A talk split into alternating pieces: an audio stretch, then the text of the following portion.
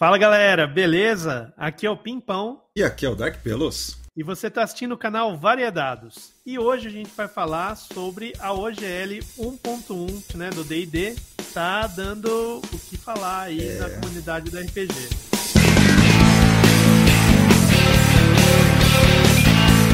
Essa OGL nova aí deu o que falar, tá todo mundo reclamando bastante da conteúdo dela e muita gente achando que isso pode acabar com o jogo da maneira como a gente conhece. E aí, pra gente entender melhor isso, cara, a gente deu uma pesquisada boa, a gente leu, a gente viu outros vídeos, é, vídeos gringos, vídeos brasileiros.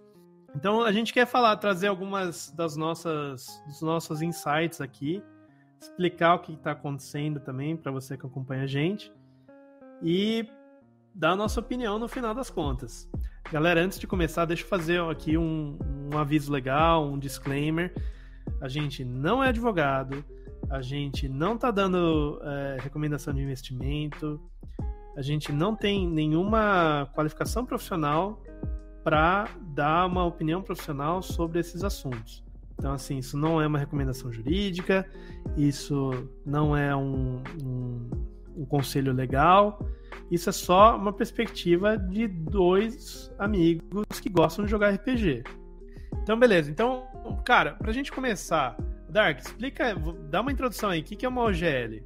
Bem, OGL vem de Open Game License, que é, é uma licença que foi criada lá no, no, nos anos 2000, logo quando a Wizards comprou a TSR e na época foi criado o D&D 3.5, D&D 3, depois 3,5. Que a gente jogou mais 3,5, você acaba lembrando mais 3,5, né? Pode crer.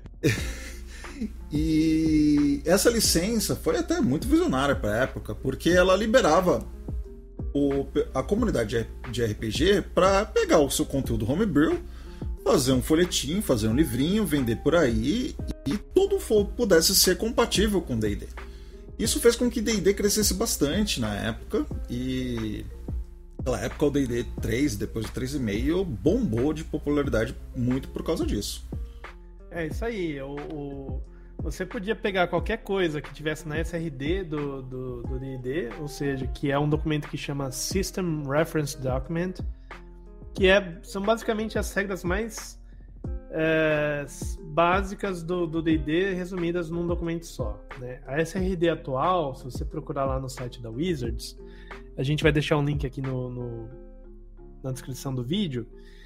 É, ela tem é, 400, cerca de 400 páginas e ali você vai encontrar conteúdo que tem tanto no livro do jogador, quanto no, no livro do mestre, quanto no livro dos monstros. Tá? Então ali é uma, uma base. Tem tudo que tem no livro do jogador? Não.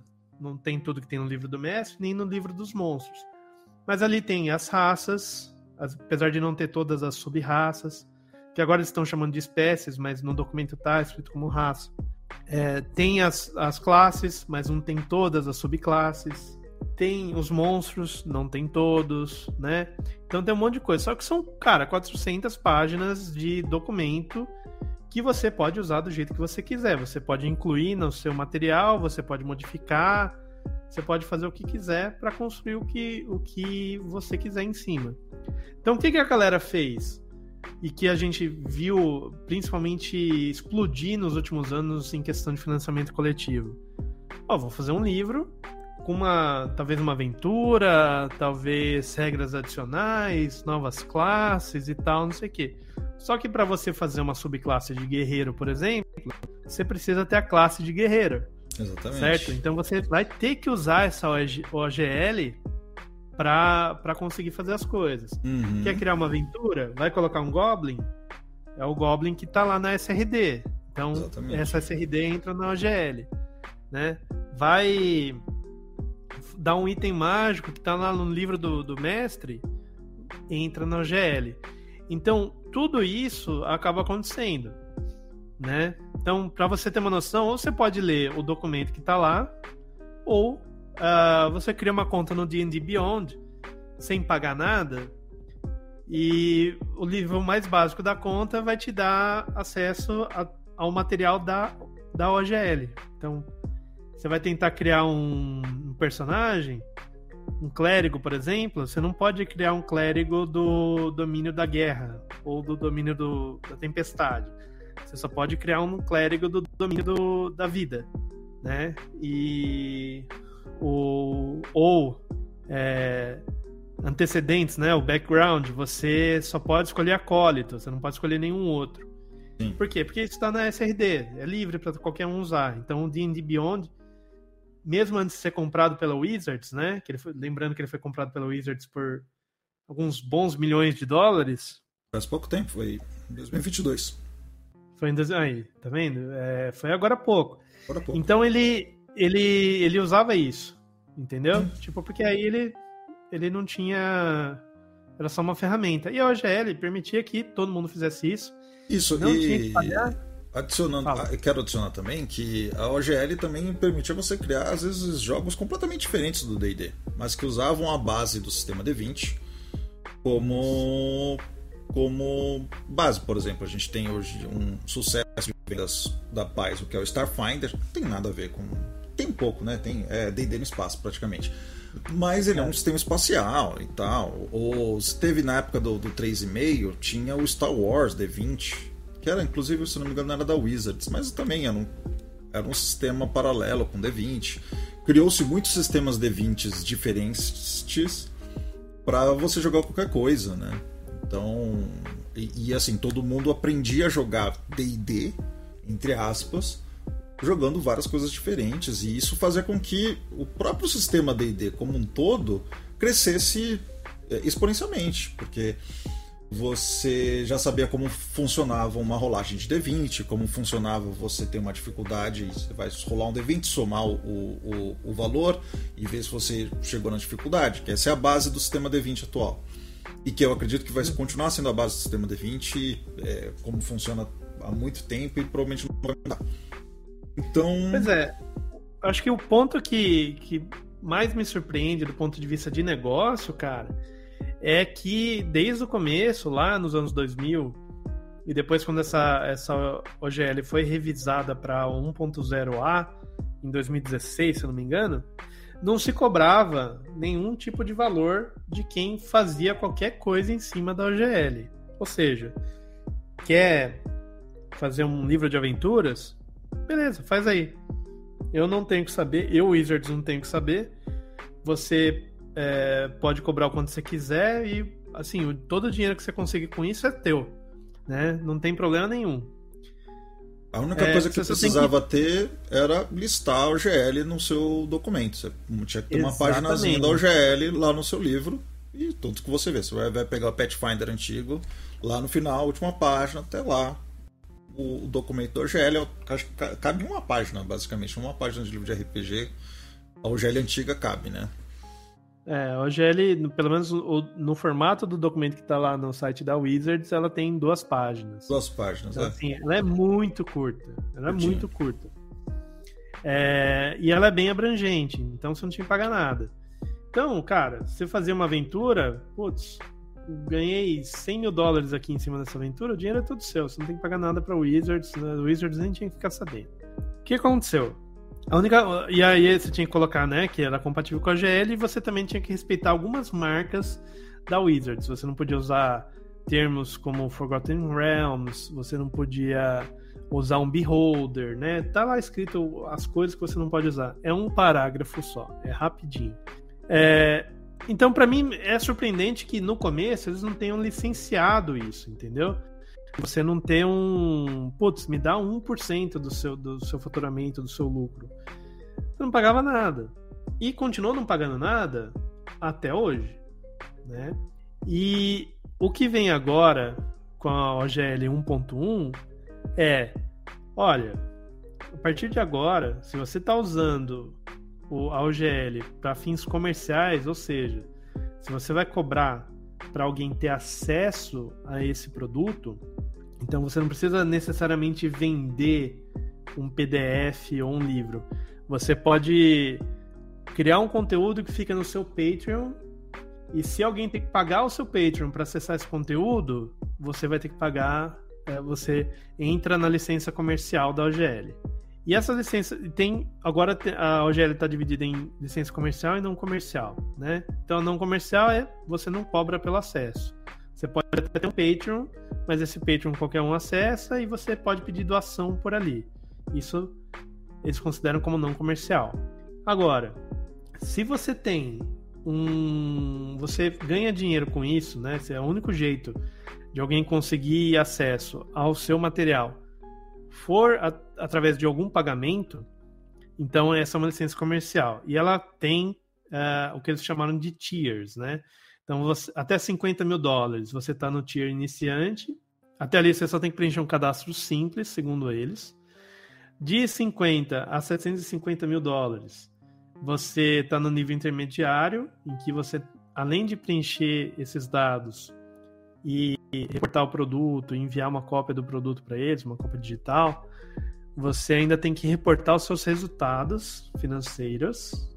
E a partir de 750 mil dólares, você começa a pagar um royalty de 20 ou 25% em cima de cada é, dólar que passar dos 750 mil. Ou seja, você faturou 750 mil dólares, 750 mil e 1 dólar. Você só vai pagar 25% em cima desse 1 dólar a mais que você fez, ou seja, você vai pagar 25 centavos. É isso que está na versão da OGL 1.1 que foi vazada no dia 4, dia 5. Né? Essa versão foi vazada, alguns youtubers, como o Roll for Combat, é, deram essa notícia em primeira mão. Depois, no dia seguinte, o Gizmodo, que é um site é, bem respeitado, confirmou, deu a mesma notícia, é, colocou trechos da OGL lá. E hoje em dia, se você pesquisar no Google, você vai achar fácil essa OGL 1.1 aí para baixar e para ler. Claro, tá em inglês, mas uh, você pode ver tudo isso que a gente tá falando. E qual que é o alvoroço da comunidade? Cara, ninguém acha é, que é ruim a Wizards querer uma parte do dinheiro que as pessoas faturam em cima da OGL. O problema é que é muito dinheiro. É, é, o problema é esse olho gigante da, da Hasbro, no final das contas, né?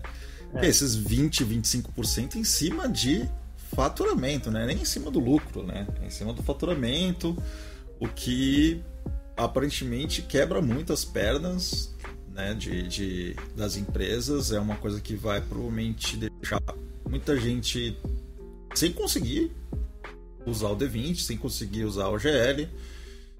Nesse caso, a gente pode começar a parar de chamar de OGL, né? Não tem mais esse Open aí.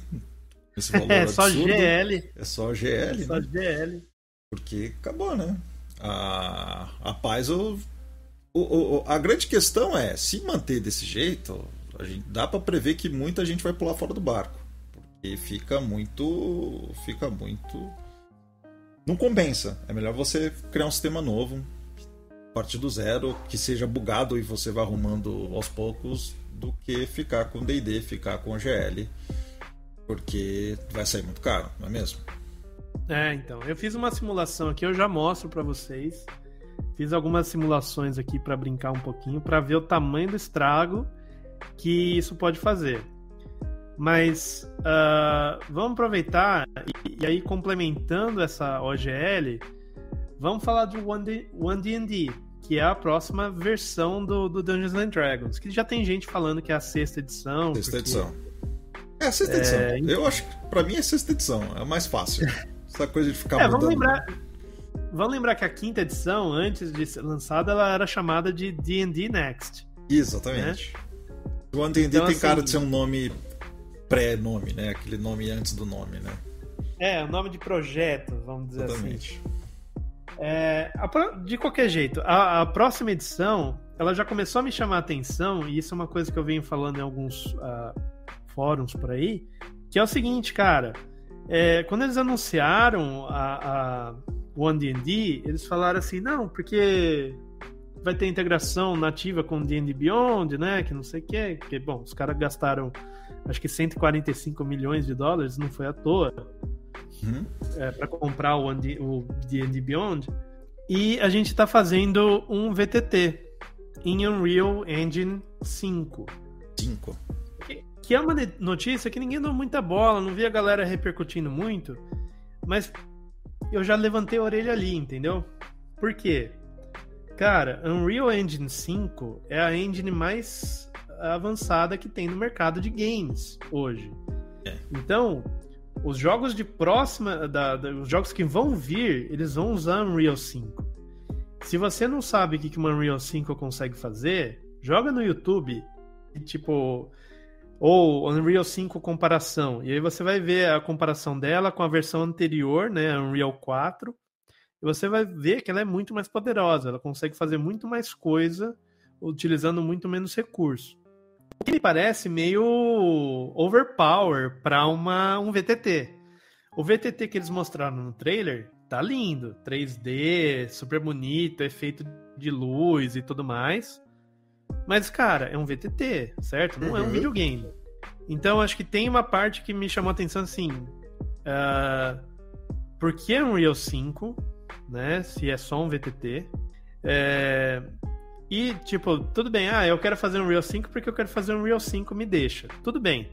Mas, cara, você vai ter que contratar profissionais muito qualificados no mercado, certo? E esses profissionais, eles estão, tipo, no mercado de games, cara. Eles não estão no mercado VTT.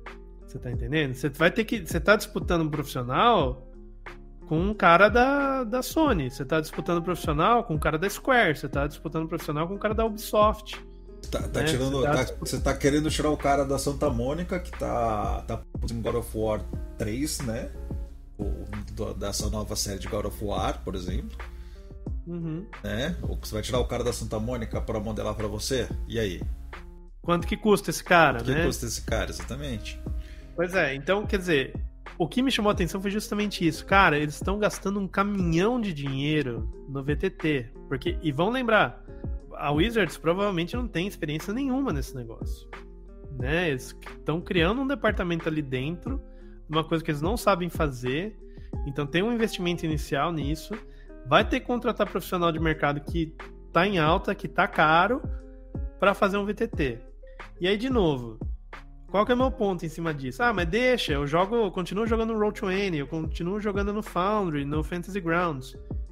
E aí meu ponto é justamente esse. Cara, os caras não estão gastando milhões e milhões de dólares para te dar uma opção.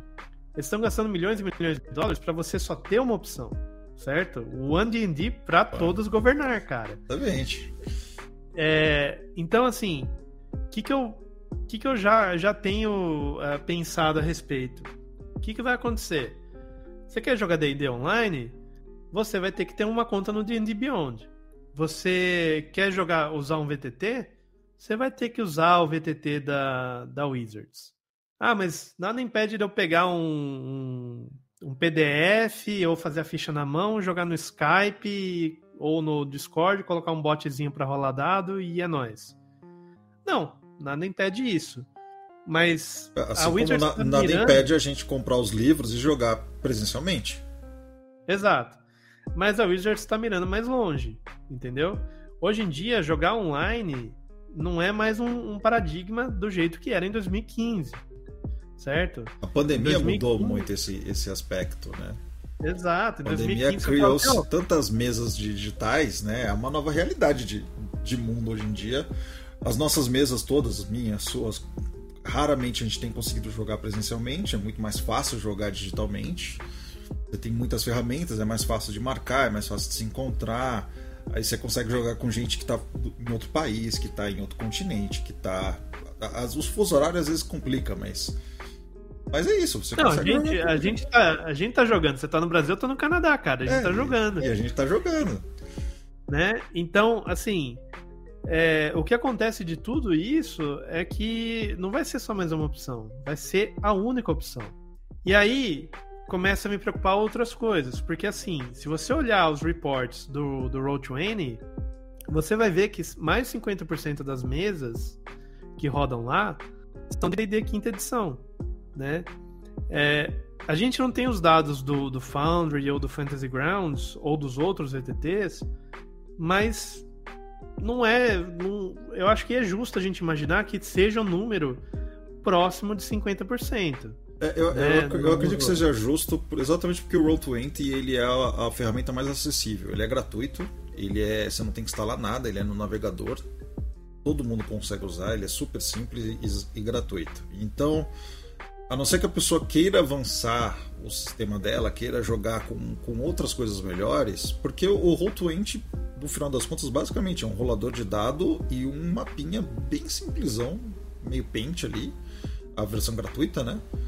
Que é para você conseguir ter uma visualizaçãozinha do, da sua mesa enquanto você tá com, com o pessoal no Discord, no Skype da vida. Né? Isso. É, então, o que a gente não sabe, por exemplo, o que a gente não sabe do, do próprio Roll20, por exemplo, é a quebra entre quem tá na versão grátis e quem tá na versão paga. Uhum. Então eu não sei se 50% do sistema, provavelmente 50% é das duas versões, né? É, acho que é de total. Mas eu não sei a quebra entre quem tá no, no free e quem tá no pago. De repente, quem tá no pago joga menos DD do que quem tá no free, sabe? Tipo, de repente essa porcentagem talvez é diferente. Essa, talvez mude, é, mas. Mas eu acho que dá pra bem, trabalhar mas... com, com essa porcentagem que o Roll20 Exato. Vamos, vamos extrapolar isso. Vamos colocar que todo mundo tem 50% de base de DD, né? Uhum. É, porque, cara, é, é o nossa estimativa mais próxima que a gente consegue fazer. Uma vez que o, o VTT do D&D estiver no ar, eles vão tirar o suporte dos outros VTTs. O que vai impactar diretamente o Roll20 e o Fantasy Grounds, porque os dois têm marketplace em que você pode comprar produtos da Wizards, certo? Uhum. Então você vai lá, você compra um negócio, ele já monta tudo bonitinho para você. Comprou Lost Mine of Fandelver no Fantasy Grounds, já vai vir todos os mapas, já vai vir todos os bichos, já vai, eles já vão estar nos lugares certos. Mesma coisa pro Roll20. Então, não é só que eles vão deixar de vender lá, porque agora eles têm o D&D Beyond, e o D&D Beyond, mais do que um fazedor de personagem, ele vai funcionar, a grande função dele para Wizards é ser um marketplace, é ser um lugar onde eles vendam os produtos deles. Uhum. É... E quando você vai pro VTT, cara, eu vou tirar todo esse suporte. Será que o, o eles vão deixar o Roll20 e o e o o Fantasy Grounds continuarem rodando D&D? Pela OGL, teoricamente não. Entendeu? Dá para você ter uma leitura da OGL em que você não vai conseguir rodar isso aí, porque a OGL 1.1 fala que ela só vale para é, livros físicos ou é, arquivos digitais estáticos, que é, é, como se fosse um PDF, né? Então, é, eu, eu acredito. Eu acredito que eles vão ter um pouco de, com, de complicação de, por exemplo, eles não vão conseguir tirar o conteúdo de quinta edição do Roll20, né? Porque pessoas já compraram pelo Roll20 coisas de do Fantasy Grounds. Não sei como que vai funcionar essa coisa de retirar esse conteúdo. Mas a sexta edição não vai, não vai nem chegar. Não vai nem chegar. Vai nem chegar. Né? E uh, o Foundry, o Foundry você paga uma vez uma licença vitalícia e você baixa o programa no seu computador. Então, assim, e ele também não tem um marketplace de D&D. Então, uh, isso pode não afetar o, o diretamente mas talvez o número de usuários caia bastante e o Foundry largue mão de fazer uma, uma, uma nova atualização, né? Ficar melhorando o programa e você vai ficar com uma versão velha. É como uma versão velha, talvez criem versões não oficiais, né? Que é tipo sistemas que você não acha no site do Foundry, mas você consegue usar, né? Que é basicamente o pessoal fazendo umas gambiarras para conseguir jogar, que é como se você tivesse só tendo um rolador automático mesmo. Pode ser. E vai ser isso. Tipo, no Foundry, o Foundry ainda vai ter essa opção, né? De você ter um. O Foundry tem aquelas coisas de ter um sistema, um sistema zerado, onde você só, só joga dado, né? É. Então, tem um sandbox, né? Tem sandbox, então você, você pode. Você pode. O Foundry ainda vai viver porque ele tá na sua máquina e você joga o que você quiser ali dentro. Né? Mas os outros podem sofrer uma paulada muito grande. Porque se a galera abandonar, deixar de pagar 50%, deixar de pagar o, o Roll20, cara, é 50% de receita menos, cara. Será que a empresa sobrevive? Eu acho que não. Não. Eu também acredito que né? não. É, Fantasy Grounds, será que é isso também? Eu também acho que os caras não sobrevivem. Acho que fica difícil. Aí você pode me falar, pô, mas cara, tanto faz, eu vou usar Discord com bot e, e tudo bem. Tá, beleza. Uh, mas veja bem, provavelmente a estratégia de marketing da Wizards vai mudar também a distribuição dos livros físicos, né? Tem um vídeo do Professor Dungeon Master antes de qualquer polêmica de OGL 1.1, antes da gente saber que ia ter uma OGL é. 1.1, onde ele fala só e... sobre o One D&D, né? Em que ele fala sobre é, exatamente como é que é o desempenho financeiro da Wizards e tudo mais. E ele dá um destaque para como as práticas da Wizards podem ser predatórias para ela mesma, vide o que está acontecendo com Magic, que é o outro grande produto da Wizards, e que acho que você pode dar um overview aí para gente, só para entender o que está acontecendo com Magic e o que, que eles podem tentar trazer para o D&D e aí também é, trazer essa insatisfação do público também para o D&D. É, eu sou um jogador assíduo de Magic, gosto bastante, e ultimamente a comunidade de Magic tem ficado muito chateada com, com a Wizards, com a Hasbro principalmente, porque a, a ganância da, da, da Hasbro em cima de Magic tá, tá fazendo ela criar produtos cada vez mais insanos, cada vez mais desnecessários. Recentemente eles criaram uma coleção e eram umas proxies de cartas que não pod poderiam ser reimpressas. Eram umas cartas que não valiam nada, mas eram super caras. Algumas cartas era mais barato você comprar a versão jogável do que comprar essa versão que não dá para jogar. E assim, tipo, a comunidade falou: mano, você tá achando que a gente tá, tá nadando em dinheiro? A gente joga, rasga dinheiro? O que, que é isso, sabe? Então, a gente dá para ver, pelo que eles têm feito com Magic, que é a coisa de muita coleção, coleções desnecessárias, coleções assim, tipo, cada mês tem uma coleção nova, você não, você não tem fôlego para conseguir acompanhar todas as coleções. É, eles estão querendo ganhar dinheiro, dinheiro, dinheiro, dinheiro e não tá. Tem gente dropando, tem gente indo para outros jogos, tem gente parando, ficando em, em, modos mais antigos, que né, é o paralelo de eu vou jogar o quinta edição, vou jogar um old school tabletop com meus amigos e acabou, sabe? É a mesma coisa que o pessoal tem feito com o Magic, tem jogado, tipo, é, sistemas antigos que não precisam de tanta atualização de cartas para não ter que ficar comprando essa quantidade enorme de coleção nova que, que tem saído. Quanto que custava aquele pack lá, que era caro? Ah, era um pack que vinha com quatro boosters, de cartas proxies da, de Alpha, Beta e, e, Unlimited, que são coleções que você não pode mais reprintar. Quatro boosters. Hum. Cada booster vem 15 cartas aleatórias, você não sabe o que, que vem. E o pack era mil dólares. Mil dólares, não era reais. Mil dólares. dólares. Pega isso aí, gente. É tipo, é 5 mil reais, cara. 5 mil é. reais por 70 cartas. É compra uma moto. É. Aqui no Brasil você compra uma moto usada. Cara, é, isso é surreal, cara. Surreal. Tá pagando quase o quê? 100, 100 reais, quase 100 reais por cada carta. É. E às vezes a carta, às vezes, tipo, muitas vezes a carta que você pegou é uma, sairia mais barato você ir no marketplace de, de cartas mesmo, pegar a versão que você pode usar em campeonatos e comprar do que gastar esse dinheiro à toa com, com isso. Foi ridículo. E tanto que. Nesse... Não, não quero entrar muito para não entrar, mas assim, foi um, foi um dos maiores fracassos da Wizards de venda de Magic, assim, não vendeu praticamente nada. Foi é. bem, bem, ridículo. E ele cita isso, né? Do, do negócio do Magic. Ele mostra lá as coleções, é tipo, é absurdo, cara. Pra gente que. Pra quem acompanha, né, conhece eu acho que já deve ser absurdo. Pra gente que olha pela primeira vez, eu não manjo nada de Magic, eu olhei e falei, meu Deus, cara, eu não sei nem o que olhar aqui, não sei nem por onde começar.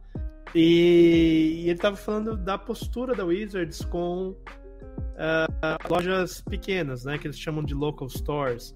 São as lojas de, de que vendem jogos aí na sua cidade, por exemplo, vendem jogo de tabuleiro tal.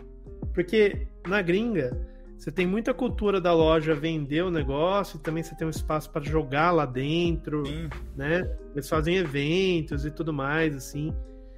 Teve no... uma época no Brasil bastante, né? Com Magic, com Magic aqui no Brasil ainda tem caiu um pouco recentemente, mas eu fui, eu fui um cara que jogou muito em loja dessas, que era assim, que tipo, você tinha comunidade ali na loja, né? E a loja local era um, era um nodo de comunidade onde o pessoal não só jogava Magic, como no ambiente da loja jogava RPG, jogava D&D. As lojas eram Sim. coisas incomuns, você tinha livro de RPG, você tinha Magic e quadrinhos, é. aquela coisa, aquele hub de nerd clássico.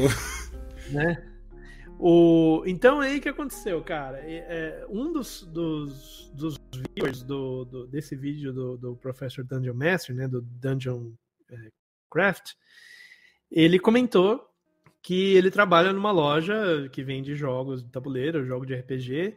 Ele falou, cara, a Wizard tá sendo muito difícil trabalhar com Wizards já nos últimos anos, porque eles colocaram como distribuidor um, um, uma empresa que uh, é super difícil, é super truculenta nas negociações, super agressiva. A gente não consegue comprar direto da Wizards, a gente tem que passar por esse intermediário. É, então, assim, a nossa margem está super espremida. Então, assim, a gente tem o livro para dizer que a gente tem, mas assim, dá lucro? Não dá lucro. Então, já, já se conversou várias vezes em parar de vender Dungeons and Dragons na nossa loja porque não dá dinheiro, uhum. né? Ou dá um dinheiro muito muito baixo para uns problemas muito grandes que a gente tem. É, então, assim, o que, que eles estão preparando para a versão física? Talvez, se você comprar um negócio pela D&D Beyond, você compre tanto a versão física quanto o PDF, mas quando você comprar na loja você não tem acesso ao PDF. Pode uhum. ser isso. Pode ser né? isso. Outra coisa que pode acontecer, você como assinante do D&D Beyond, com acesso, porque vai ser um, vai, ser, um projeto de, vai ser, um, vai ser assinatura, né? Vai ser um net, mais um Netflix para você pagar ah, sem falar que é... provavelmente vai ter microtransação também dentro do, do sexta edição, dentro do Beyond. Com certeza. Hum, vai ter microtransação. Pois é, e aí, assim, talvez tenha microtransação, talvez você tenha uh, pré-compra, talvez você tenha um período de exclusividade que aquilo só está disponível online. Por exemplo, isso não, não isso já está acontecendo hoje com eu, alguns RPGs. Eu acabei, né? de ter uma, eu acabei de ter uma visão do inferno aqui, que é o Wizards criando um passe de temporada para para conteúdo Vai... de D&D. E assim, não Vai é impossível, ter, velho. Não é impossível acontecer um negócio desse. Não é impossível, cara. Eles têm to todas as cartas na manga para fazer isso, entendeu? É... Talvez você, tipo, putz, o livro hoje você compra, ele só está disponível no PDF online dentro, Aliás, nem é PDF, né? É, um... é não existe PDF de D&D. O livro digital ali sistematizado dentro do a wiki é ele, ele funciona meio como se fosse uma wiki dentro do Beyond né os livros que você tem acesso uhum, uhum.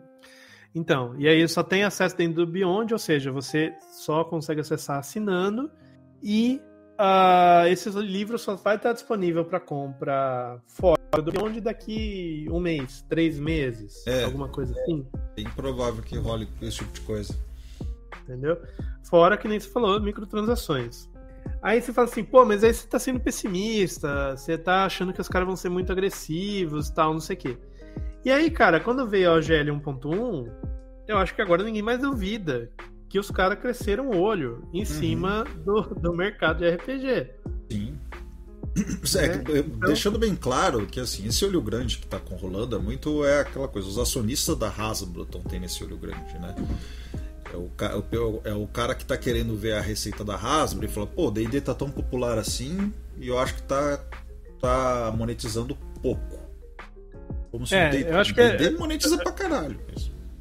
É, eu acho que vale a pena a gente falar que assim, essas, todas essas decisões, cara, são de altos executivos, tá? Uhum. Não é o cara que é designer, não é o cara que escreve uma aventura, não é o cara que faz uma ilustração, não é o cara que cuida das vendas, não é nada disso, cara. Isso aqui é papo de presidente, de diretor financeiro diretor jurídico. Aquela, a, as carinhas bonitas que você vê no, no YouTube da, da Wizards falando de DD, eles não tem nada a ver com isso. Eles estão lá desenvolvendo o é. jogo porque eles gostam do sistema e gostam de DD e, e, são criadores de conteúdo ali. Agora, Exato. não são eles que estão definindo isso. Não, são os caras que não aparecem. são sempre as pessoas que não aparecem. Entendeu? É, é, que, então... é que nem. Ó, fazendo um paralelo, é que nem você querer pô, cair em cima dos devs do Cyberpunk 2077. Quando não foram os devs que cagaram o jogo, foram os acionistas que, que forçaram o jogo sair antes da hora.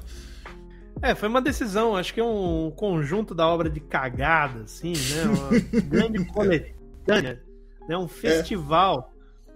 Porque, assim, tem, tem decisão do, dos executivos também, né? Porque os é. executivos é. eles podem falar, matar no peito e falar assim, cara, não vai sair, porque não tá uhum. pronto. Mas aí os caras começaram a anunciar o jogo, sei lá, oito anos antes do jogo come é, é. sair começaram a anunciar o jogo antes de ser produzido, então tava, tipo, tava é. impossível você conter o hype, né? Sim, exatamente. Bom, é, e aí eu acho que é, entra nessa coisa assim, cara, agora a gente viu a real face da Wizards, do plano dela para o pro One D&D, certo? Você vai... A, a própria presidente da Wizards of the Coast falou assim, eu acho que o D&D está submonetizado, ou seja, é. a gente está ganhando menos dinheiro do que a gente poderia ganhar. E plano para Wizards no futuro é que 25% da receita venha do RPG em si, né? Plano da Wizards para o D&D no futuro. 25% venha do, do RPG, 25% venha de, de mídia de entretenimento, ou seja, filme, enfim, animação e tal. É, 25% venha de videogame e 25% venha de acessórios, né? Lifestyle, que eles estão chamando, que é basicamente camiseta, boné, enfim. É, qualquer. Merchandising em geral. Né? Tipo... Merchandising em geral, exatamente, exatamente. É, então, é, é um negócio muito. Ao, ao OGL 1.1, do jeito que vazou, ela deu muito insight pra gente de que a Wizards está perseguindo esses caras. E o que me surpreende muito na OGL, né, é que assim, ela não tenha saído já cobrando alguma coisa de alguém que ganhasse dinheiro. A OGL é original, né? Você disse. Um é, a OGL é original. Isso, a OGL é original. Lá em 2000, depois com, com a revisão que ela, que ela, que ela teve lá. É, mas e agora parece que os caras falam assim, pô, tem um monte de dinheiro em cima da mesa.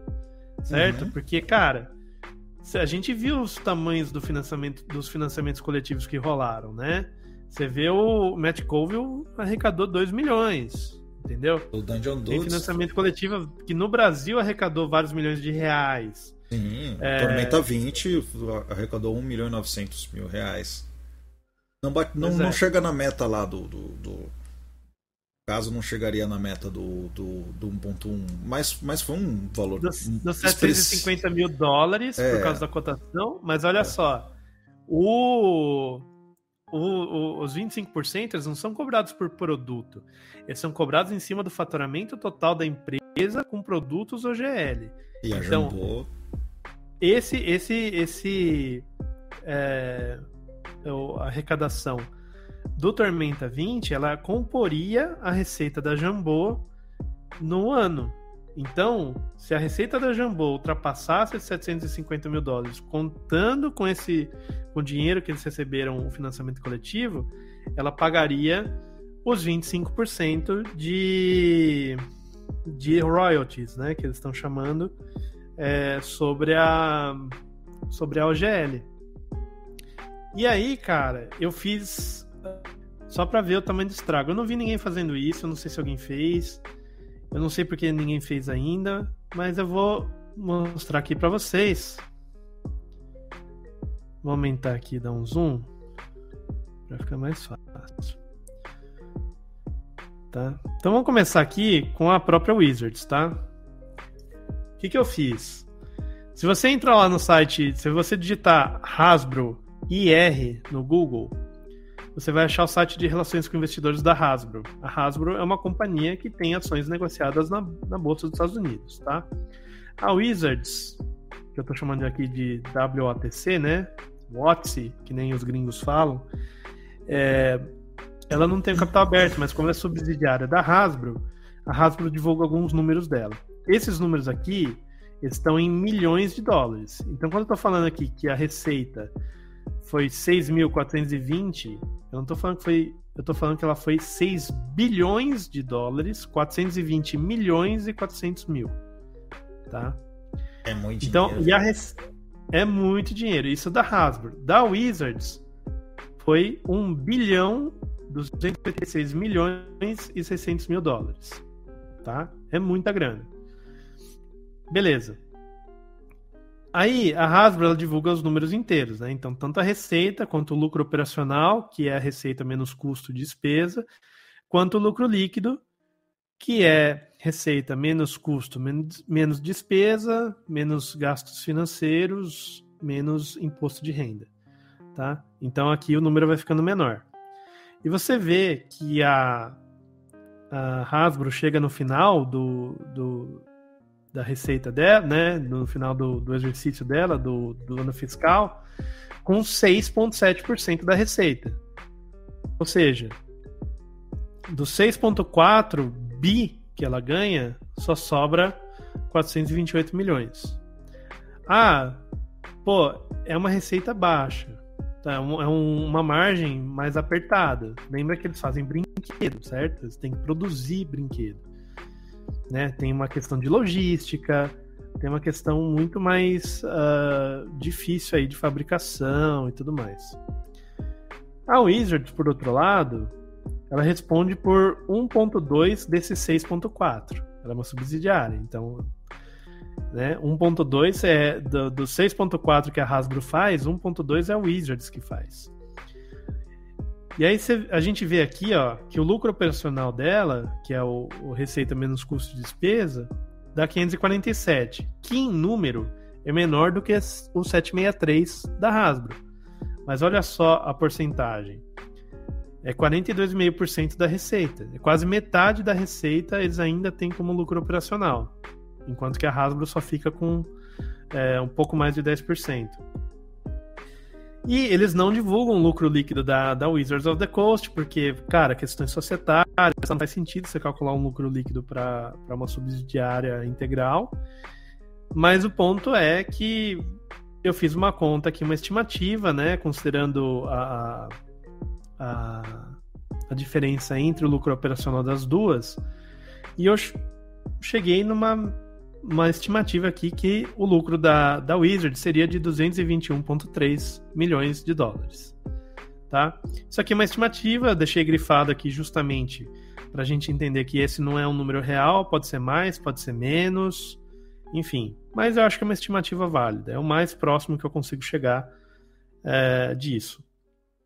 Então, vamos considerar como é que fica esses números. Esses números são de 2021, tá? É, os números, resultados de 2022 do ano ainda não saíram. É, como é que fica isso com a OGL? Então, a receita antes da OGL é a mesma, tá? 1, ponto, é, 1 bilhão 286 milhões 600 mil. E aí, lembra que a OGL só vai cobrar os royalties depois de 750 mil dólares por ano. Que na escala que a gente está brincando aqui é 0,75. né? É bizarro, mas sim, estamos falando de números muito grandes. Então, assim, o que, que é? A Wizards vai cobrar 25% em cima de 1 bilhão 285 milhões e 900 mil. 25% em cima disso é 321,5 milhões. Então a receita, depois de pagar a OGL, de uma empresa que faturasse a mesma coisa que a Wizards, né? Que claro, a Wizards não vai pagar a OGL, mas eu estou fazendo só esse exercício para a gente entender, ficaria 965,1 milhões. O lucro, e aí o que, que eu fiz? Eu peguei o lucro operacional e tirei esses 321,5. E aí você pode me dizer, pô, não seria mais justo eu usar a mesma margem operacional é, dos caras é, lá em cima? E eu te respondo não, porque o esforço para gerar essa receita é o mesmo. Os custos, as despesas, o imposto de renda que ela vai pagar é o mesmo. Entendeu? O funcionário não está é... ganhando mais, não está recebendo menos porque tem a OGL, né? Exatamente. O cara. Eu, ilustrador, não vou dar um desconto de 25%, porque, ah, porra, você tem que pagar o GL, né? Então, é. não, tá bom, 25% de desconto. Então, uh, eu tirei os 321 mil. Dá uma olhada que essa, esse, essa margem operacional aqui, né, que é simplesmente pegar o lucro operacional e dividir pela receita, ela cai de 42,5% aqui, né, quase metade, para 23,4%, que é menos de um quarto, tá? E o lucro líquido, não tem mais lucro líquido, virou um prejuízo. Eu peguei esses 221,3, subtraí 321,5, 100 milhões e 200 mil dólares de prejuízo certo? Eu saí de um lucro de 17,2% em cima da receita, né? Uma, uma margem é, líquida de 17,2% para uma margem líquida negativa de 10,4%. Ou seja, eu estou tendo prejuízo, 100,2%. Lembrando que essa é, uma, essa é uma simulação como se a Wizards fosse licenciar uma OGL que não é dela e que cobrasse o que ela está cobrando, né? É uma Exato. simulação para ter uma noção do tamanho do, Exato. do negócio. Essa aqui é só uma brincadeira, tá? É só pra gente ver se a própria Wizards aguentaria bancar o negócio que ela tá propondo. E ela não aguenta. Ela vai ter prejuízo, certo?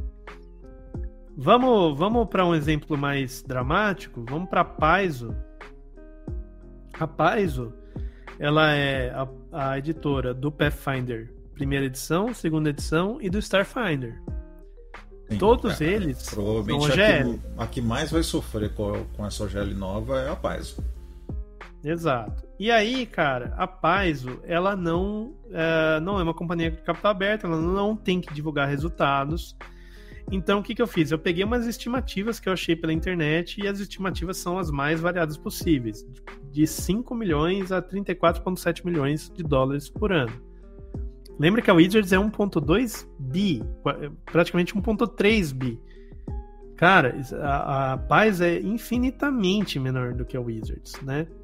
Lembrando que aquele ali, aquele número da Wizards, é um número da Wizards, né? E aquilo lá também tem Magic dentro e também tem uma coisa que a Hasbro chama de Digital Gaming, que não ficou claro para mim exatamente o que, que tá lá dentro. Mas como não tenho nada melhor para usar, eu tenho que usar aquele número, tá? Então, o que, que eu fiz aqui? Eu peguei as estimativas de receita que estão nessa linha, tá? Várias estimativas, só para ver os cenários diferentes. E eu usei as margens da Wizards, tá? Considerando que quando a gente vai comparar empresas do mesmo setor é, financeiro, a gente compara esses números, essas margens, para ver se, se ela está saudável, se não está, como é que o mercado se comporta, para a gente saber se é uma empresa boa ou não. Não é o método mais científico do mundo, mas ajuda, tá? Então eu estou usando aqui. Pode ser diferente, eu não sei a receita, não, portanto eu não tenho ideia de como é que são as margens, mas, cara, vamos fazer esse exercício aqui. Hoje, sem a GL, se ela faturar 50, 5 milhões de dólares, sobra 0,9 milhão, 900 mil dólares, tá? Se faturar 12 milhões de dólares, sobra 2,1 de lucro líquido. 25 milhões, 4,3 de lucro líquido. 34,7 de receita, 6 milhões de lucro líquido, certo? Todos com a mesma margem. E uh, temos lucro aqui, certo? 17% de lucro, tá ótimo. Quando a gente vai para o GL, aqui eu fiz a mesma conta que eu fiz lá na outra aba. Então, começou com 5, eu tiro 750 mil aqui, os números estão arredondados, tá? E aí, por causa do Excel, se eu, se eu colocar mais casa decimal, você vai ver o 4.25. E aí, ela tem que pagar 1.1 em cima de 5 milhões. Então, o que, que sobra depois disso? 3.9. Só que lembra que eu falei que o esforço é o mesmo? Pois é. Então eu peguei aqui o lucro de operacional de 2.1, vai sobrar 1.1 por causa dos arredondamentos aqui. E aí ela sai de um, de um lucro de quase 1 milhão de dólares para um prejuízo de 200 mil dólares. A mesma coisa acontece em todos os outros cenários. Só que em todos os outros é, vai ser prejuízo, mas você vê que quanto mais ela ganha, mais é essa diferença entre o lucro anterior e o prejuízo agora, né? Antes eu estava falando que ela vai sair de 0.9 indo para menos 0.2. No final, aqui na última, ela sai de 6 e vai para menos 2,5. É o paradoxo então, o... do quanto mais queijo, menos queijo. é? Quanto mais queijo, menos queijo. Então, assim, o buraco vai ficando muito mais profundo. Vamos dar uma outra brincada aqui, ó. Pô, ô Pimpão, mas quanto que o cara tinha que faturar para chegar no zero? Eu fiz essa conta. Olha só. Essa margem tinha faturar, não, desculpa, tinha que ter de lucro líquido. Então aqui é a margem líquida que está aqui em cima, certo? Tinha que sobrar 21,3% da receita aqui. É, tinha que sobrar 23,4%, 24,3%, 24,5%. Tá vendo que vai ficando cada vez mais difícil? Que cada vez que você ganha mais, você vai ter que tornar sua empresa cada vez mais eficiente para não ter um prejuízo maior lá embaixo. E para provar, ó, eu vou pegar esse número e jogar aqui em cima. Ó. Tá vendo que lá embaixo ficou zero?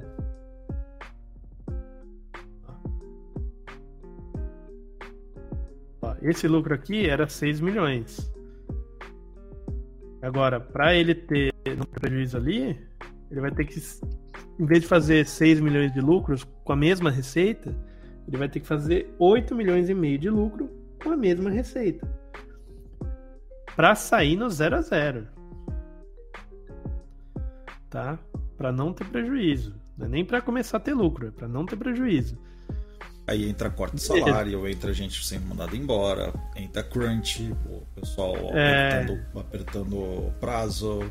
E aí é aquela bola de neve que ninguém gosta de ver, né? Exatamente. Então já, já começou a ficar complicado. Vamos dar uma outra brincada aqui. Vamos fazer uma simulação de break-even. Break-even é o que você precisa é quando você não tem nem lucro nem prejuízo, né? Você está no zero a zero. Beleza. Então eu coloquei aqui, meu exemplo inicial é se a empresa fatura 750 mil dólares por ano. Que até ali você não paga nada. Então aqui, considerando as mesmas linhas anteriores, ó, eu teria uma receita 750 mil dólares e um lucro de 129 é, mil dólares. Aqui eu coloquei umas casas decimais a mais para a gente poder ver no detalhe, tá? Porque os valores são menores. E aí, 750 mil dólares, eu não pago nada de OGL, né? Que seriam tipo essas duas linhas aqui, que eu faço a conta. Continuo tendo 750 mil e eu continuo tendo 129 mil uh, de uh, lucro líquido. Vamos dar uma brincada? Vamos falar assim, tá? Vamos supor que a empresa agora é, faturou 800 mil.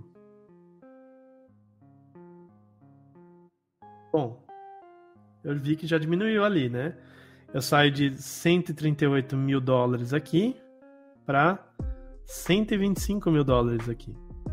Já perdi 13 mil dólares só de pagar o GL em, em cima de 50 mil. Tá? Vamos tentar outro? Vamos tentar um milhão. Opa, desculpa. Um milhão. Oh, meu Deus. Errou! Errou! Errou! Um milhão. Já saí de 172 para 110. São 62 mil dólares de diferença aí. Vamos aqui para 2 milhões? Oh. 32 mil dólares. Olha a diferença. Saí de um lucro de 344 mil Saí de um lucro de 344 mil para um lucro de 32 mil por ano. Por, por ano. ano. Tá? Vamos para 3? Aí. Prejuízo. Tá vendo? Eu saí de 516 mil dólares de lucro para 47 mil dólares de prejuízo no ano. Para eu chegar em 0 a 0, o negócio começa a virar de, de lucro para prejuízo em 2,4. acima de 2,4 milhões de receita de OGL, tá? A empresa pode ter outros produtos e tal, e eu tô considerando aqui que a paz é só OGL. Não sei se é isso. Tinha que analisar produto a produto, tinha que ver faturamento, produto a produto, isso a gente nunca vai saber. Mas assim, se a empresa tiver 2,4 milhões em OGL, e ela faturar tudo de OGL, ela começa a ter prejuízo a partir daí. Ela tem que faturar menos para ter lucro. É, é, é, o importante desses números que deixa bem claro o como que essa porcentagem que a Wizards projetou nessa, nesse draft vazado aí de 1.1 é um negócio que ninguém vai querer ficar. Vai todo mundo dropar do GL porque não, não, não tem como você conseguir fazer lucro usando DD. Vai todo mundo querer pular fora. Exato.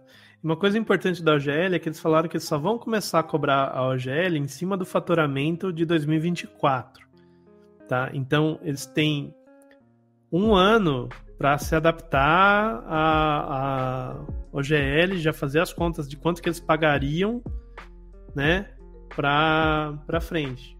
Mas assim, as outras regras da OGL 1.1 já começam a valer a partir de agora. Eles iam dar, né? O, o documento não foi lançado, mas assim, eles iam lançar dia 4 de janeiro e uh, ia começar. Você tinha até dia 13 de janeiro para aceitar a proposta.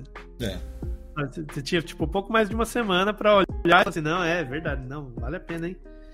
É, o que obviamente não vale a pena. E aí a sua opção é ou aceita, ou faz de graça, ou não vende o seu produto, ou aceita a licença comercial, ou você vai para a licença não comercial, que é você tem que distribuir seu produto de graça, ou você não faz.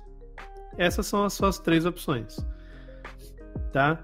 E aí, vamos para os financiamentos coletivos, porque no financiamento coletivo, eles dizem que uh, você pagaria é, 20% em cima do valor uh, arrecadado. Tá? Então eu peguei aqui tipo três dos maiores uh, financiamentos coletivos para a gente fazer uma, uma avaliação. Esse do Critical Role é o do Vox Machina, do, da animação que eles fizeram e tá na, na Amazon Dark. Isso, desculpa, eu tava muito. É, é na Amazon. Tá. Amazon tá. Prime. A gente não tem... não tem certeza se isso entraria como GL ou não. Mas pelo exercício da coisa, acho que vale a pena a gente fazer, tá? É, porque então, os, lá, os é... números estão tão ali pra gente, pra gente fazer o exercício. Provavelmente não entraria, hum. mas dá para ter uma noção, caso, caso o Critical Role, esse, esse Kickstarter fosse de um, de um livro do Critical Role, por exemplo, considerando dá para ter uma noção do, do, do tamanho do, do, negócio. Pois é. Então vamos lá. Esses dados aqui da receita é o quanto que o, o financiamento coletivo arrecadou de acordo com o número que está lá no Kickstarter. Tá? Então isso aqui não é estimativa, isso aqui já é o, o, o valor real aqui, pelo menos da receita. E aí, quando você entra lá no Kickstarter, você vê que se você fizer isso nos Estados Unidos, que é onde todas as Talvez Dungeon Dudes eles são canadenses, né? Mas a, a, a, o FII é o mesmo. Então você tem um FII do Kickstarter, né? Uma taxa do Kickstarter que você paga 5% do total arrecadado. E ele fala aqui, ó, Kickstarter, ó, collected, né? Tipo, coletado em cima do total. Então 5% do Kickstarter e 3% do, dos, do processamento de pagamento. 3 a 5%, porque se for é, menos de 10 dólares é 5% e tal. E você tem mais 20 centavos por uh, pledge, né? Por doação. Por. Desculpa, não é doação, é por contribuição. Então, eu coloquei aqui 0,8%, tá? Para facilitar. Se você entrar lá na página do do financiamento do Vox Machina, eles calcularam 9%, porque eles têm um gráfico lá falando quanto que é o custo do Kickstarter. Eles colocaram 9%, provavelmente para dar conta desses 20 centavos aqui. Tá? Então, vamos lá. Então, é, 11,4 milhões, você vai pagar 900 mil de taxa de Kickstarter, sobrou 1,8 no final, considerando a mesma margem da Wizards. Tá? Isso aqui sim é uma estimativa, tá? Pra gente ver. O do Covil arrecadou 2.1, sobrou 0.3. O do Dungeon Dudes, o Covil foi o uh, Strongholds and Followers, tá? Que é para você fazer é, fortes, né? Quando você tiver muito dinheiro, você começa a fazer fortes, ou torre de mago, ou um templo, né? Dependendo da sua classe e tal. E o Dungeon Dudes foi o. Acho que Dungeons of Drakkenheim, é, que é o cenário deles, e arrecadou 1,3 e sobrou 0,2 no final. Beleza? Agora, você repara que aqui já tem uma comida de, de receita que é o Kickstarter, certo? O Kickstarter já cobra alguma coisa. Então, quando eles falam assim, ah, pô, mas vai cobrar menos, porque, putz, quando você faz no Kickstarter, você, em vez de cobrar 25%, você cobra 20%. Mas o efeito é de 28%, como a gente vai ver aqui, ó. Então, 11.4, o que fica sujeito ao GL? 10.6, certo? Eu já tirei os 750 mil aqui. Quanto que foi o... Uh, aí isso dá 2.1, então sobra 9.3. Aí eu tenho que tirar ainda dessa receita 0.9. E aí, considerando que eu vou ter... Uh, eu vou pegar o lucro e tirar tanto 2.1 quanto 0.9, porque, de novo, o esforço para produzir o conteúdo é o mesmo, né? Para produzir o produto é o mesmo. Eu, tenho, eu saio de um lucro de 1.8 para um prejuízo de 1.2. O Covil, mesma coisa. Ele sai de um lucro de 0.3 para um prejuízo de 0.1. O Dungeon Dudes já tem um prejuízo menor, mas ainda assim não ganhou dinheiro nenhum, cara. Eles vão é, chegar aqui, se a gente ver aqui o arredondamento, ó, eles vão chegar num, num de, de 10 mil. Mas o livro mó da hora ainda tem que. ainda vai ficar devendo 10 mil dólares. Gostoso. Exato. Vai ter que pegar um, um empréstimo para pagar a galera que trabalhou é. no, na produção daquele conteúdo, porque o Wizards quer receber uh, 100 mil. Entendeu? É. Sendo que ele só tinha um lucro de 2. De, de dois. então, tudo isso, gente, é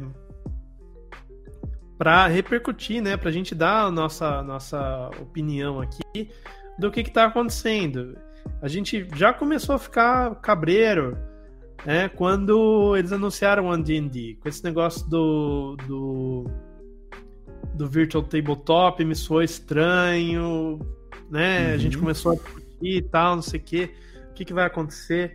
Já saiu um artigo na internet falando que é, as pessoas sentem que a OGL 1.1 vai acabar com os tabletops. Né? Eu já achava que eles iam cercar. Né? Quando teve um anúncio né, do DD antes da gente saber da OGL, eu já falei, cara, eles estão cercando a galera do ponto de vista comercial, né? E agora com a OGL é do ponto de vista jurídico. Porque vamos lembrar que, assim, por exemplo, o Matt Colville era um cara que trabalhava na indústria de games, tinha um canal no YouTube falando sobre D&D, fez um financiamento coletivo, esse aí que eu estou usando no exemplo, arrecadou uma grana, colocou uma grana para fazer o, o, o, livro dele, né? Porque foi mais do que ele pediu, certo? Uhum. É, e aí com isso ele uh, começou a fazer o começou a fazer saiu da empresa, abriu a empresa dele contratou um, os colegas dele que trabalhavam na empresa anterior e agora ele tem o canal do YouTube, ele tem, uh, ele fez mais dois financiamentos coletivos. Ele tem uma revista também... de D&D periódico, ele tem um periódico de D&D que, porra, imagina o quanto que não, não, não comeria desse periódico, que é como se fosse uma revista Dragão da gente. Ele tem um periódico. Pois é, pois só é. de D&D, só de conteúdo para D&D.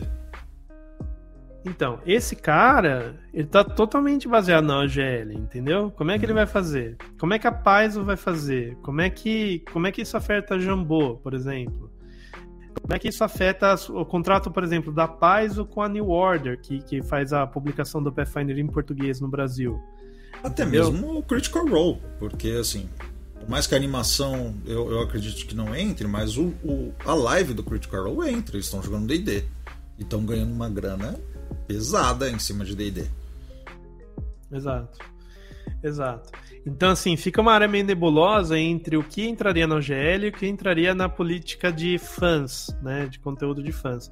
Porque, teoricamente, você pode fazer um conteúdo desde que você é, é, não cobre por, ele, né? E, porque essa OGL não, não, não pega as. Só pega livro e conteúdo estático digital, né? Então não, não pegaria exatamente a live mas eles têm livros mas, talvez... eles têm... Exato, mas talvez pegue outras coisas, outros, outras fontes de renda deles, né? Uhum. E claro, eu acho que é importante falar, né? Eu não falei, mas sim, o Colville pediu, sei lá, o Critical Role pediu acho que 800 mil dólares, né? Ficou com 11,4. Então, obviamente, eles tiveram um lucro maior que isso, mas eles reinvestiram no projeto, né? Uhum. Era para ser um filme né? Uma animação de curta, né? Curta. Ia ser um curta de 20 Meia hora virou uma série. Uma série, é a Amazon. Era, ia ser um curta de 23 minutos, é tipo um episódiozinho. Só pra eles animarem, para ficarem satisfeitos com, ah, animamos um, um, pedaço da nossa campanha. O negócio deu tão certo que eu falei, ah, vamos fazer uma temporada. Deu tão certo e a Amazon viu o, o tamanho do Kickstarter, foi um dos maiores Kickstarters da história, que a Amazon foi lá e bancou a segunda temporada. Aliás, está para lançar daqui a alguns dias a, a, segunda temporada, agora em janeiro. E. Então, o negócio está fazendo sucesso caramba. Se pegar e falar que, pô, isso aqui é DD, quanto que não, não, não, não comeria disso? Exato. Então, isso aqui do, dos financiamentos coletivos, a gente não tem como saber quanto que os caras realmente embolsaram, né? Porque mesmo que eles tenham passado do que eles pediram, eles têm os stretch goals, né? Que eles, eles vão fazendo, né? Os, as metas adicionais e tal, ganhando e tem que colocar uma grana para fazer isso, certo? Estamos considerando também que todo mundo honesto aqui, que tipo a grana que eles estão pedindo pro primeiro, é, pro, pro objetivo principal, é o suficiente para cobrir o objetivo principal. Principal, é. Né? é... Mas, assim, vamos considerar que, né, pelo bem do exercício aqui, só para a gente é, calcular aqui, a gente vê que isso realmente é, traz uma dificuldade muito grande para quem hoje produz conteúdo. Eu não estou falando só. O Matt Colville, cara, largou o emprego dele e abriu uma empresa. Uhum. O Bob World Builder, também, que é outro youtuber de DD, o cara fez um vídeo no final do ano passado, se não me engano, falando: olha, larguei meu emprego, vou virar produtor de conteúdo em tempo integral. Né? E ele tem um Patreon, entendeu? Tipo, tem isso também. Os Dungeon Dudes também tem Patreon. Eu não sei se eles têm outra fonte de renda além de D&D hoje em dia, porque eles, né, pô, estão fazendo um trabalho grande aí. É, não sei se eles têm outra fonte de renda, né? Não sei se eles pararam de trabalhar, mas o Matt Colville e o Bob World Builder, eles não têm o que fazer, certo? Uhum. Teoricamente, se não toda a receita deles, mas assim, grande parte da receita deles vem em cima de conteúdo que eles produzem é, dentro da OGL 1.0.A, que hoje está em vigor e que, quando você lê, ela diz que ela é perpétua, uhum. né? Então, e na OGL 1.1 fala assim, ah, estão, a, a, as versões anteriores estão revogadas, e quando você aceita essa versão, você concorda com terminar o nosso agreement, né, o nosso, nosso contrato, entre aspas, é, sob a licença antiga. Então você não tem como fazer. Existem discussões que a gente viu uh, em outros canais, né? No, o próprio Roll for Combat, ele tem um vídeo em que eles uh, chamam um advogado para conversar com eles. E o advogado fala assim: olha, na minha opinião, eu não, não cuido, eu sou um advogado mais generalista, não sou especializado é, e tudo mais. na minha opinião, eles não podem é, forçar essa OGL em cima de quem já fez alguma coisa, certo? Porque, teoricamente, qualquer venda do Pathfinder segunda edição, do livro do Pathfinder segunda edição, entraria, a partir né, de, de 2024, entraria uh, nessa cobrança de royalties, certo? Contaria para a cobrança de royalties. Qualquer venda do Tormenta 20 a partir de 2024 entraria para isso, né? O Fate usa o GL, gente. Então tem muito uh, sistema, até mesmo sistemas é, que a gente não poderia não imaginar. Eu não imaginava que Fate usasse o GL, mas enfim, que usam a GL, né? Uhum. Então tá ameaçando muitos outros sistemas, né? Não só os que são muito próximos, né? similares ao D&D, como o Pathfinder, mas também outros sistemas que de repente pode ser um sistema que você joga, certo? De repente, puta, eu não, eu não jogo D&D, nem nenhum jogo GL, tá? Mas você usa VTT, talvez isso te afete.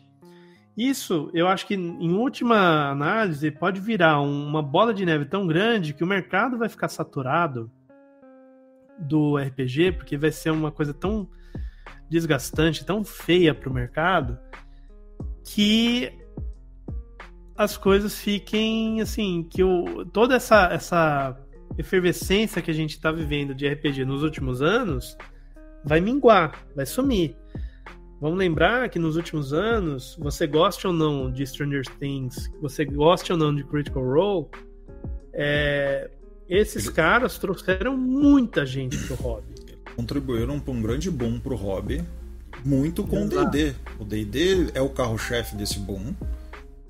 E é um carro-chefe do, do boom do hobby.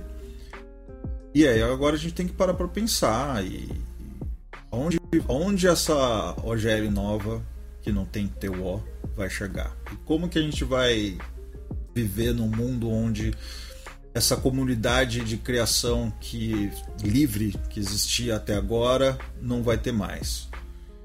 É, eu acredito que a gente tem que, eu acredito que esse vazamento ele pode ter sido alguma coisa para testar as águas. Nesse aspecto, a comunidade está respondendo e a gente está vendo que isso tá é perigoso. Talvez a gente não consiga fugir de, um, de uma cobrança de royalties de qualquer forma, porque a Wizards vai querer fazer isso, mas ela precisa ser uma cobrança mais saudável para o mercado, uma cobrança que não vá quebrar o mercado como um todo porque também não faz bem para ela, né? Porque se todo mundo começar a dropar do sistema e, e começar a criar sistema próprio e jogar outras coisas, também não vai ser bom pra D&D. Ah, vai ter o pessoal que vai estar tá lá assinando D&D Beyond. Vai, mas... Mas o RPG ele é feito dessa comunidade que joga vários sistemas. Tem o pessoal brinca do, ah, eu jogo tal sistema, eu jogo tal sistema, mas cara, no final das contas a gente conhece vários sistemas e a gente bebe de todos os sistemas para criar as nossas próprias experiências, os nossos próprios homebrews, as nossas próprias brincadeiras em casa. Então a gente tem que tomar cuidado com isso, a gente tem que participar. Inclusive a gente vai deixar um link para um por um abaixo assinado, uma carta aberta que está rolando, né, um Open D&D, que é uma carta aberta cobrando sobre isso, né, do tipo mostrando para Wizards que isso é um erro, a gente tem que fazer Estou mostrando coisa. aqui na tela o OpenDND, tá? Que é uma carta aberta, você pode é, ler aqui o que, que é, o que está acontecendo e tal. É, tá em inglês. Aqui, ó, dá um exemplo. Ó, outros jogos como Pathfinder primeira edição, segunda edição, 13th Age, Fudge, Traveler, todos usam OGL. Uhum. Entendeu?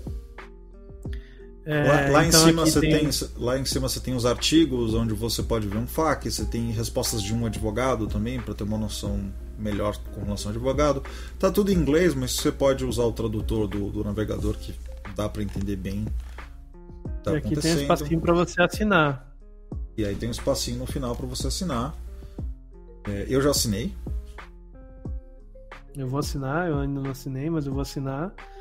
Porque isso aqui, gente, é o. Querendo ou não, gostando de DD ou não, gostando da Wizards ou não, é, gostando da, da OGL ou não, gostando dos jogos derivados da OGL, isso aqui é importante para o hobby, né?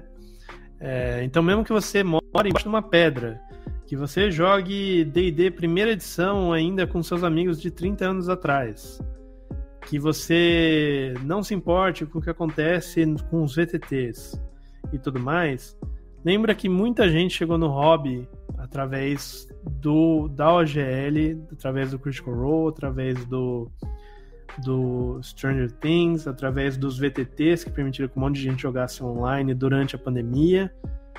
É, lembra que talvez alguns dos uh, criadores de RPG, talvez do RPG que você jogue hoje e que não use OGL, mas uh, viram que tinha uma oportunidade de fazer alguma coisa legal e ganhar um dinheiro com isso, né? financiar o próprio projeto é, através da comunidade.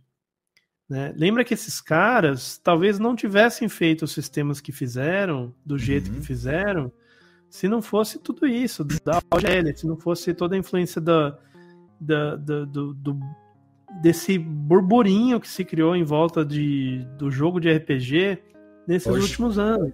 A OGL foi uma porta de entrada para muito criador de conteúdo, para muita gente, para muito escritor que depois de um tempo pode ter migrado para outros sistemas, pode ter criado sistema próprio, mas ele ele teve um conhecimento porque quer queira ou quer não, D&D está vivo há tanto tempo porque é um jogo minimamente bem feito. Existe um, um, um, game design ali que funciona minimamente bem. Então você aprende teorias de game design quando você está usando a, a, OGL e criando conteúdo para D&D e eventualmente esse conhecimento você vai adquirir, vai transferir para algum outro sistema, mas o D&D faz parte de todo mundo que joga RPG. Isso é uma coisa que a gente tem que ficar atento, a gente tem que prestar atenção. É, é isso. Eu acho que é, a gente queria falar disso, da nossa percepção, da nossa opinião, é, fazer esse exercício, né? Porque eu comecei a fazer no Excel aqui, eu falei, pô, deixa eu brincar aqui, vamos ver quanto que é. Vamos ver como é que é. é e realmente o negócio é assombroso, gente. Então, é um negócio que vale a pena ser falado, é um negócio que, se você não está preocupado, se você é produtor de conteúdo, se você tem alguma receita que vem da OGL e você ainda não está preocupado, eu acho que você deveria começar a ficar preocupado, porque mesmo que você não tenha que pagar os royalties, você ainda vai ter que reportar para Wizards. E você não vai ter muito tempo de pensar nisso e Bem. tudo mais. É, e é importante falar que, cara, a gente não tá. Quem for entrar numa batalha judicial com a Wizards, não, não é só a Wizards, é a Hasbro, que é uma das maiores companhias de, de brinquedo do mundo, né? Então, uma mesmo muito injusta. Exato. E mesmo injusta. que tenha vários advogados falando que ah, eles não podem fazer isso, isso é legal e tal, não sei o quê.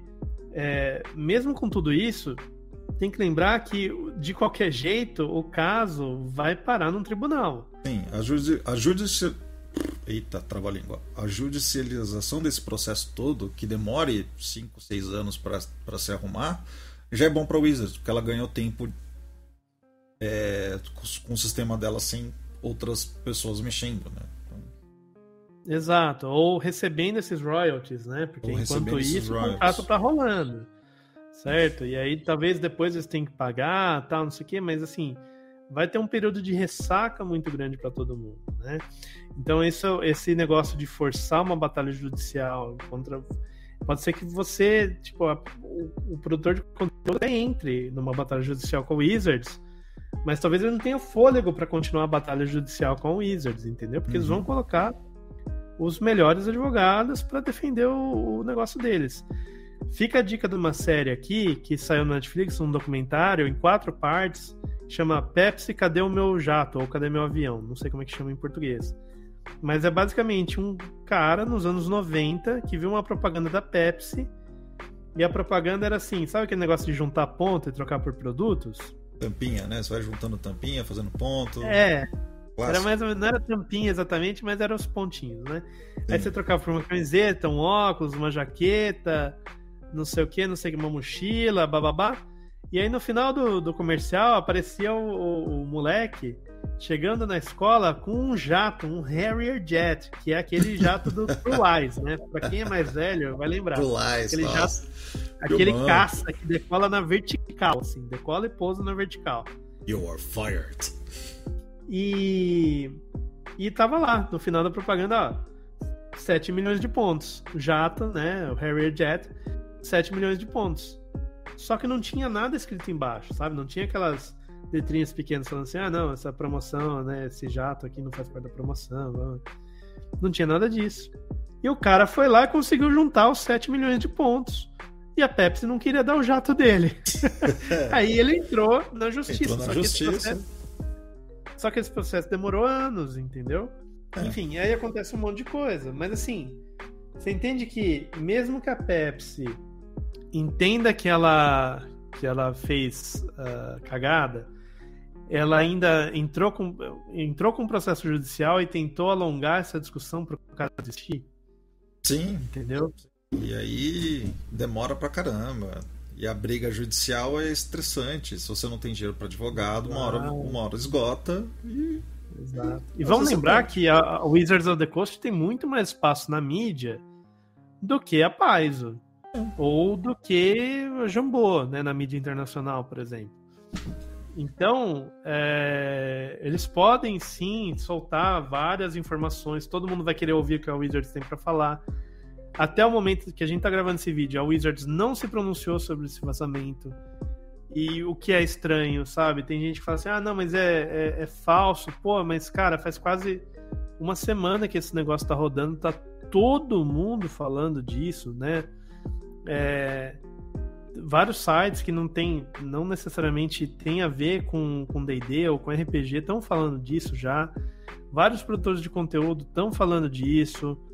É, você pode, pode ver, cara, o Bob World Builder num, num, num, vídeo anterior ele falou assim: ah, não, no finalzinho assim, ah, e, e, aproveitando, eu vou começar a fazer umas streams e falar de outros jogos. Eu só falava de DD. É. Começou a falar de outros jogos. Dungeon Dudes, faz uns. Acho que faz um mês ou dois, soltaram um vídeo inteiro falando de Call of Cthulhu. Eles nunca tinham falado nada que não fosse DD nos vídeos deles, né? A não ser no QA uhum. e tal. Então esses caras, quando a partir do momento que a Wizards falou assim, ah, a gente vai atualizar o GL, hein? Eles já começaram a ficar ressabiados. Sim. Então assim, é, tem uma preocupação pode dar ruim, pode afetar todo o mercado, mesmo quem não tem nada a ver com isso. A gente, o mercado pode deixar de ter todo esse burburinho em volta de RPG. Novos uh, designers né, de, de, de, sistemas podem ser afetados por isso, ou eles podem desanimar, ou então não vai ter mais tanto apetite por novos sistemas de RPG, porque vai ficar todo mundo saturado. A galera que, entrou agora pode ficar desanimada de sair. A galera que voltou a jogar também pode ficar desanimada de sair. É. É, então, assim, é essa ressaca, essa ressaca, se o negócio der errado, do jeito que a gente é, tá falando aqui, né? Do jeito que. É, isso é um cenário, cara. Pode acontecer, pode não acontecer. Né? Elas podem, a Wizards pode ver todo esse rebuliço que está acontecendo e falar assim: não, beleza, vamos cobrar menos, ou não vamos cobrar uhum. nada, vamos cobrar 1%, que seja, porque já é uma grana boa, uhum. sabe? É, de qualquer jeito, isso já, já. Essa ressaca vai atingir todo mundo, cara. Em maior ou menor grau, mas ela vai é. chegar para todo mundo. E aí, talvez a gente, depois do período de maior expansão do RPG da história, o período de maior. Uh, mídia em cima do RPG, mídia boa, né? Porque Sim. as mídias antes do RPG era tipo Satanic Panic, né? É, não, a gente viu.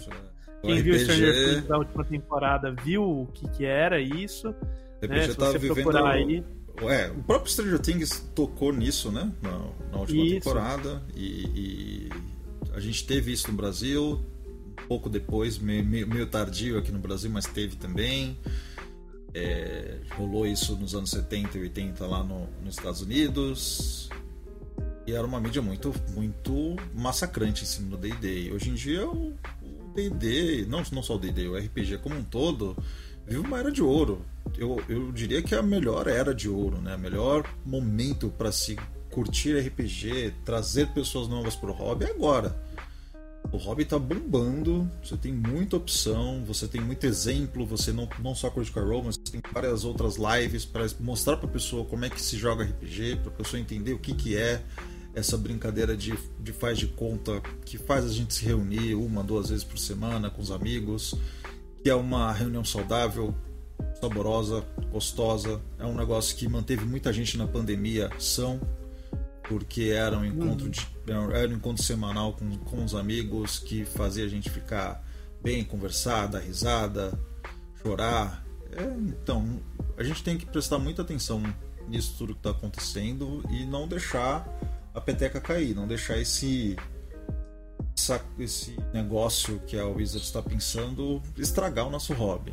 Então vamos falar, vamos botar hashtag, vamos assinar, vamos tentar fazer com que a Wizards perceba que não pode ser desse jeito, senão vai ficar feio. É isso aí. Então, galera, se vocês gostaram, deixa o like, comenta, compartilha, assina o canal, ativa o sininho e a gente se vê aí nos próximos vídeos. Valeu, galera! Valeu, galera. Até mais. Tchau, tchau.